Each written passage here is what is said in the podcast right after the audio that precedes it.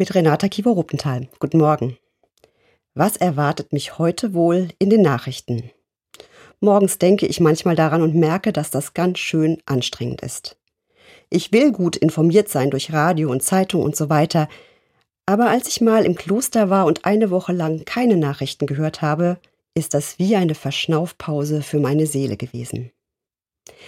Der Dichter Hugo von Hofmannsthal hat mal gesagt, es gibt viel Trauriges in der Welt und viel Schönes.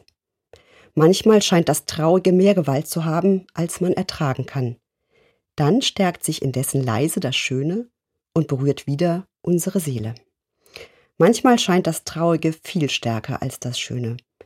Viele Menschen machen Dinge durch, die kaum zu ertragen sind. Was wir selber oder was wir durch die Nachrichten miterleben, ist ganz schön viel. Menschen in Not, offene Fragen auch in unserem Land, soziale Spannungen, Krankheiten und in der Welt Krieg und Unterdrückung. Das macht mich oft sehr dünnhäutig. Und ich frage mich dann, wo führt das alles hin? Aber Hofmannsthal sagt, da ist auch etwas anderes, dieses leise, schöne. Und auch das berührt unsere Seele. Nur wie finde ich das? Das Schöne, das meine Seele berührt, kommt meist nicht in den Nachrichten vor. Ich kann es auch nicht selber machen. Es ist aber da. Ich muss meine Antennen ausfahren und genau hinhören oder sehen. Und dann kann ich es wahrnehmen, eine gute Erfahrung mit einem Menschen. Ein buntes Blatt auf dem Boden, ein Sonnenstrahl durch die Wolken hindurch. Alles kann meine Seele berühren, wenn ich mich auch berühren lasse.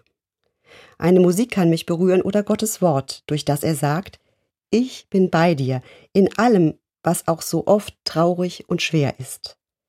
All das ist manchmal leise, aber kann die Hoffnung stärken und neuen Mut machen. Besonders für dieses leise Schöne möchte ich heute offen sein. Renata Kieber-Ruppenthal, Mainz, Evangelische Kirche.